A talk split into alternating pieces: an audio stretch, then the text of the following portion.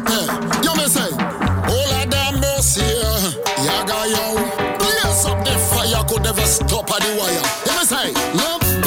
ensemble, c'est possible maintenant. L'amour, le pardon, nous le devons à nos enfants. Nous allons effacer les erreurs du passé. Y a tellement de bonnes choses à partager. La paix ensemble.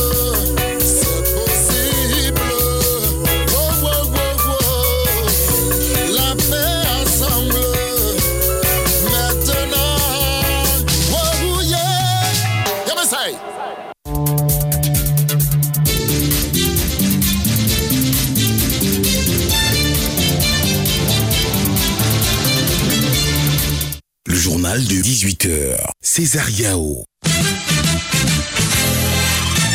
Bonsoir à tous, le sommaire de ce jeudi 18h. Élection régionale couplée du samedi 2 septembre 2023. Plusieurs candidats indépendants sont issus de nombreuses chapelles politiques. Pour Mohamed Nguessan, professeur titulaire d'histoire contemporaine à l'université de Cocody, cette situation est l'expression d'une vitalité de la démocratie en Côte d'Ivoire. L'économie ivoirienne poursuit sa dynamique de croissance avec un taux de plus de 7% projeté pour la période 2023-2025. Cette résilience de l'économie, euh, malgré les chocs extérieurs euh, qu'elle a subis, est entre autres due à la mobilisation des ressources fiscales internes, selon Yao Prao Séraphin, enseignant à l'université Alassane Ouattara de Boaké. Enfin, dans l'actualité internationale, crise au Niger, la CDAO active sa force en attente, mais continue à chercher une résolution pacifique. Voilà pour le sommaire. Bonsoir à tous. Ouvrons ce jeudi 18h avec la Côte d'Ivoire qui est dans la fièvre des élections municipales et régionales du samedi 2 septembre 2023. Le phénomène des candidats indépendants à ces élections suscite des débats passionnés et dans les chapelles politiques d'où sont issus la plupart de ces candidats indépendants, des menaces de sanctions sont brandies au RHDP, au PDCRDA et au PPACI. Et bien pour Mohamed Nguessan, professeur titulaire d'histoire contemporaine à l'université de Cocody. Cette situation est l'expression d'une vitalité de la démocratie en Côte d'Ivoire. Nous l'écoutons. Prenons l'exemple de la Côte d'Ivoire. À l'époque coloniale, déjà, en 1957, le candidat Isher Assouan, à Grand Laou, s'est présenté contre l'avis du PDCRDA parce qu'il a estimé que le candidat sortant n'était pas soutenu par la base. Ça, c'est déjà en 1957. Et lorsqu'on vient à la période postcoloniale en Côte d'Ivoire, il y a foison d'exemples. En 2013, sont 12 élus indépendants au municipal, sont 12 élus indépendants. C'était la première force politique en Côte d'Ivoire, déjà, en 2013. Le PPACI, le parti de Laurent Gbagbo, menace les indépendants. Le PDCI de Henri Bédier menace les indépendants. Le RHDP d'Alassane Ouattara menace les indépendants. C'est normal? Oh, excusez-moi, mais moi je pense que c'est une faiblesse. C'est une faiblesse de la part de tous ces partis parce que euh, on menace lorsqu'on n'a plus d'arguments. Mais comment pouvez-vous expliquer, prenant le parti au pouvoir, que quelqu'un ait deux ou trois postes, même si c'est le bon cheval? Mais ça pose problème, ça pose un cas de conscience. Le cumul? Oui, le cumul, bien sûr. Le cumul. Ministre, on est maire, on est député, et puis ensuite on est candidat aux élections régionales. Ça pose problème. Voilà, professeur Mohamed Nguessan, professeur titulaire d'histoire contemporaine à l'université de Cocody, a été joint par Soro Adams. Depuis quelques jours, la médiatrice déléguée de la région de sillonne les localités de sa circonscription pour sensibiliser les populations à des élections municipales et régionales apaisées le 2 septembre prochain. Joseph Assalé, notre correspondant régional, a suivi l'étape de la sous-préfecture de Guébonnois. Voici son reportage. En rencontrant les leaders communautaires, les hommes politiques, la chefferie traditionnelle, les guides religieux et les populations de Djebonois, la médiatrice déléguée de la région de Beké n'a eu qu'un seul mot à la bouche. Annelone Kona Clarisse. Les élections, c'est un jeu démocratique. Déjà, on sait qu'il y aura un perdant et un gagnant. Il faut éviter la haine, des propos disgracieux. Il faut être tolérant et surtout savoir gérer la rumeur. Particulièrement à l'endroit des jeunes et des leaders politiques, la médiatrice déléguée de Gbeke a insisté sur leur rôle dans le maintien de la cohésion sociale et la paix avant, pendant et après le scrutin du 2 septembre prochain. À la jeunesse de Bonois, alors je voudrais vous exhorter à ne pas céder à la violence, mais au contraire à cultiver la paix autour de vous. Aux leaders des partis politiques, utilisez le bon ton. Un climat apaisé durant tout le processus électoral est le leitmotiv des populations de Mado, nous voulons aller à des élections apaisées. Solange, nous sommes prêts pour une élection apaisée, dans la paix, la cohésion sociale. Kwasi Aimé, la politique, euh, c'est comme un match de football. Il y a toujours un perdant et un gagnant, mais il faut toujours la cohésion, vivre dans la paix. Les représentants des partis politiques se sont engagés à travers la signature d'une charte de bonne conduite à préserver la paix et la cohésion sociale. Joseph Assalé, Guébonois, Radio de la paix. Le Conseil national des droits de l'homme a organisé récemment un panel à l'intention de ses points focaux médias en prévision des élections régionales et municipales intitulé Protection des journalistes en période électorale, enjeux, défis et perspectives. Ce panel visait à mettre en lumière le rôle et la sécurité des journalistes en période électorale. Là-dessus, écoutons Namizata Sangare, présidente du CNDH. Cette rencontre s'inscrit dans le cadre de notre interaction avec les médias. Nous avons créé ce qu'on a appelé un mécanisme média CNDH à l'effet de prendre en compte les préoccupations des hommes et femmes de médias, leurs conditions de travail et même aussi les entreprises de presse. Et nous sommes à la veille d'élections à enjeu, élection le 2 septembre prochain. Et donc, dans ce cadre-là, nous avons invité les points focaux droits de l'homme des médias pour venir les édifier sur comment écrire pour se protéger, comment contribuer à accompagner euh, le gouvernement, comment accompagner l'organe de gestion des élections à l'effet d'organiser pour la Côte d'Ivoire des élections euh, apaisées, des élections démocratiques au cours de laquelle euh, les populations peuvent faire des choix éclairés parce qu'elles ont eu les bonnes informations au travers des écrits. Elles savent par exemple que pour une élection, c'est le meilleur projet de société qu'il faut choisir pas forcément mon cousin, mon oncle qui est candidat et tout. Et tout ça, c'est grâce aux écrits de la presse et des hommes de médias. Voilà à l'instant Namizata Sangari, la présidente du Conseil national des droits de l'homme. Le ministère de la Solidarité et de la lutte contre la pauvreté, par l'entremise de la Direction générale de l'Observatoire de la solidarité et de la cohésion sociale, vient de déployer 194 enquêteurs pour collecter des données sur l'ensemble du territoire national. Ces données en rapport avec les indicateurs de solidarité et de cohésion sociale vont permettre de calculer national de solidarité et de cohésion sociale pour cette année 2023. Les explications de Koulibaly Tiozon Ibrahim, le directeur général de l'Observatoire de la solidarité et de la cohésion sociale.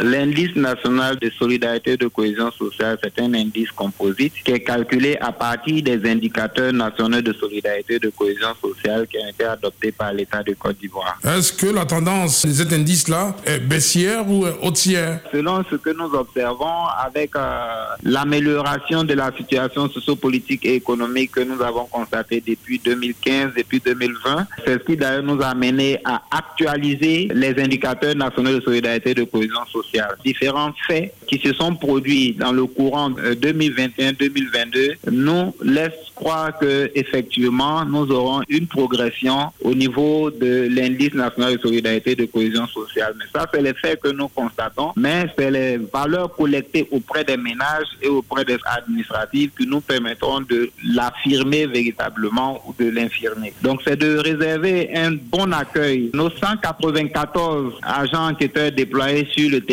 qui vont certainement passer dans leur ménage et donc de répondre objectivement et de façon sympathique aux enquêteurs pour que nous ayons des données objectives qui reflètent donc la réalité, la cohésion sociale, la solidarité sur l'étendue du territoire.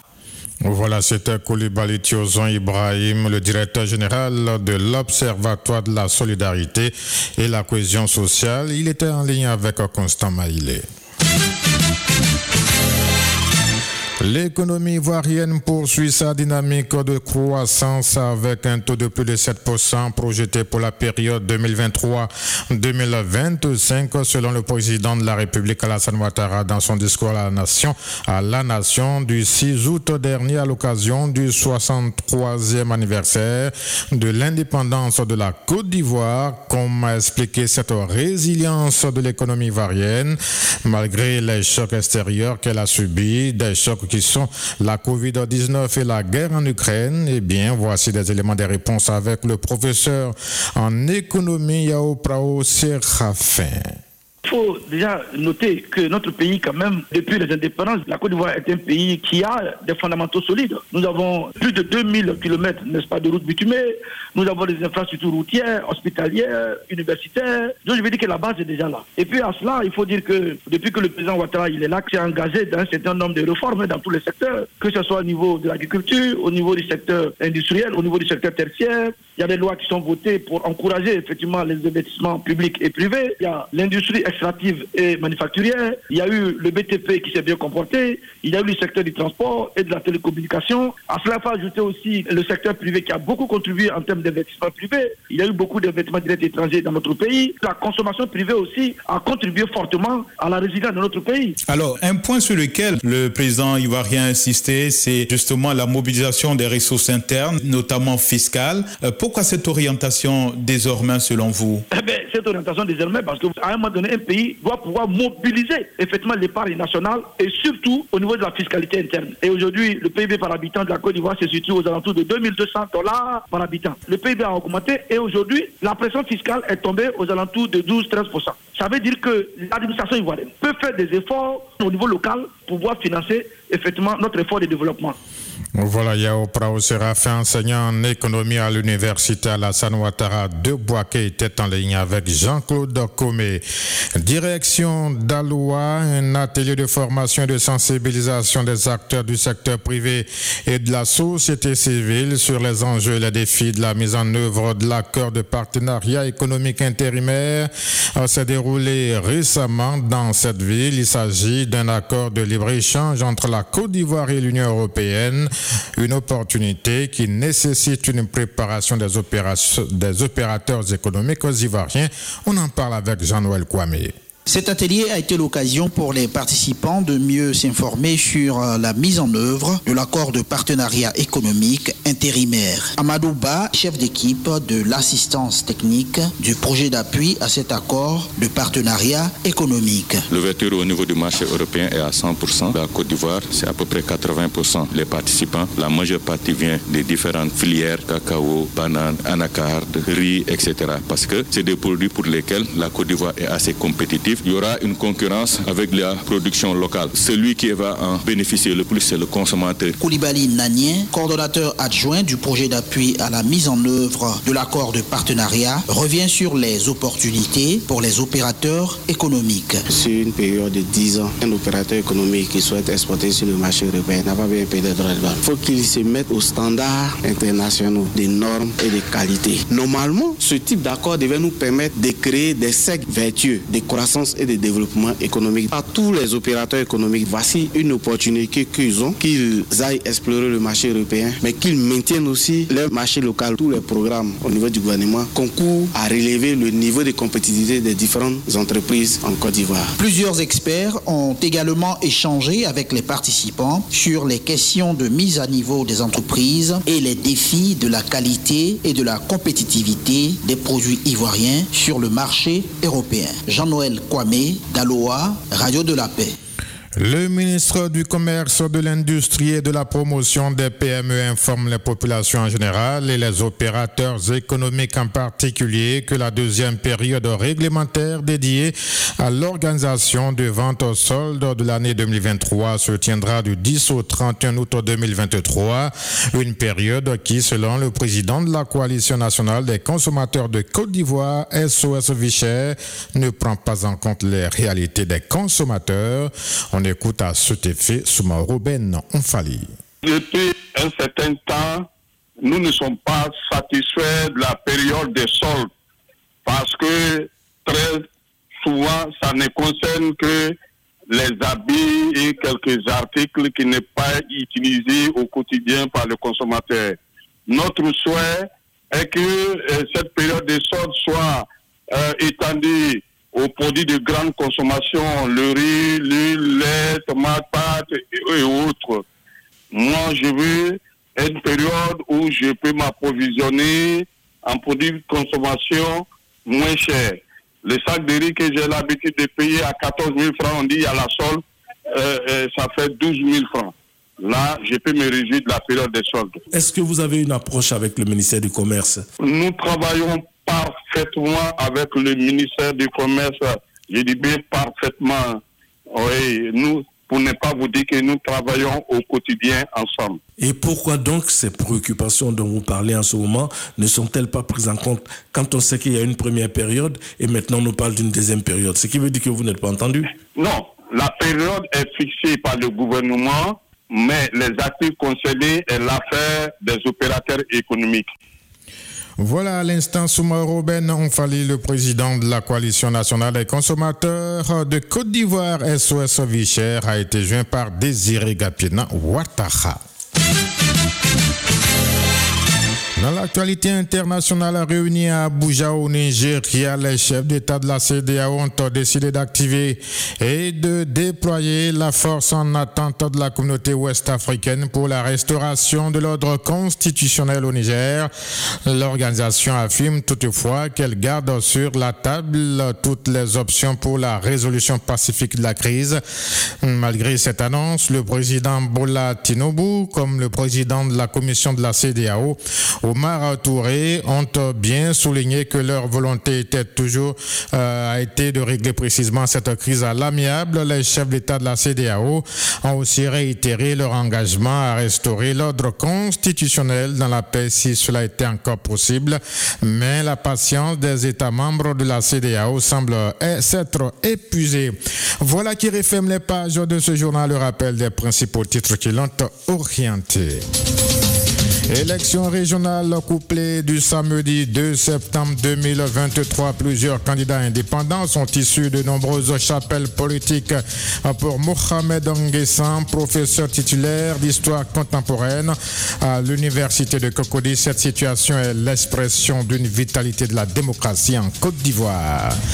L'économie ivoirienne poursuit sa dynamique de croissance avec un taux de plus de 7% projeté pour la période 2023-2025 cette résilience de l'économie ivoirienne, malgré les chocs extérieurs qu'elle a subis, est entre autres due à la mobilisation des ressources fiscales internes, selon Yao Prao Séraphin, enseignant à l'université Alassane Ouattara de Boaké. Puis je vous le disais à l'instant, dans l'actualité internationale, crise au Niger, la CDAO active sa force en attente, mais continue à chercher une résolution pacifique.